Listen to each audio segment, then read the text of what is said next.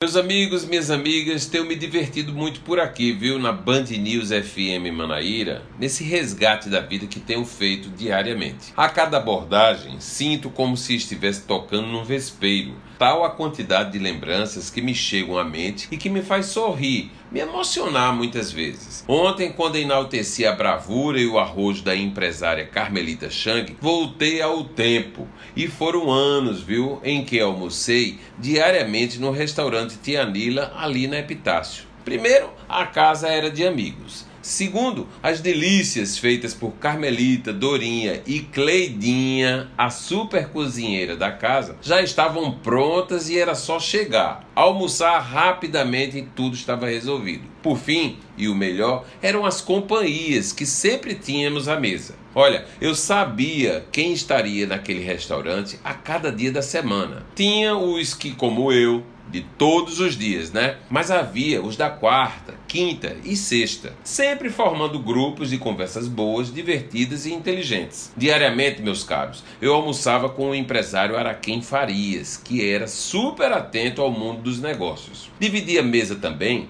com o médico Carlos Silva, que era gente muito boa, dava gargalhadas homéricas, que perdia até o fôlego, pois ele era um fumante inveterado. O empresário Avidias Sá também chegava por lá, viu? E polemizava, né? Porque sempre tinha uma tese visionária para contar e defender.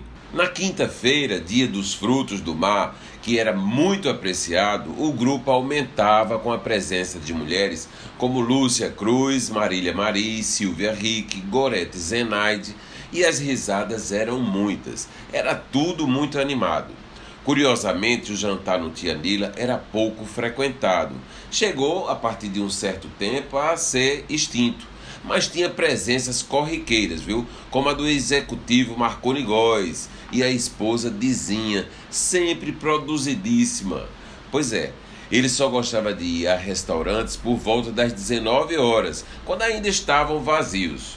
No Tia Nila havia um piano e o músico que esteve ali por anos comandando o espetáculo era o seu Salvador, um homem discreto, de pouca fala, mas que em cena soltava um repertório maravilhoso. Foi no Tia Nila, meus caros, que se formou, por exemplo, a melhor e mais disputada equipe de garçons da cidade. Ali conhecemos desde jovens profissionais como Zimode, Jaci, Márcio, Conserva, Salsa, Neném. Um pessoal que todo mundo que frequenta a sociedade paraibana sabe. Eles criaram, por conta do convívio diário, tanta intimidade com a gente que ao chegarmos ninguém precisava pedir nada. A coca, o uísque já eram servidos logo. Era uma segurança tê-los por perto. Conheciam as nossas famílias e entendiam como tudo tinha que ser. Hoje, lembrando desse pessoal, a vontade é uma só realizar uma grande festa para esses profissionais que estarão sempre em nossas lembranças.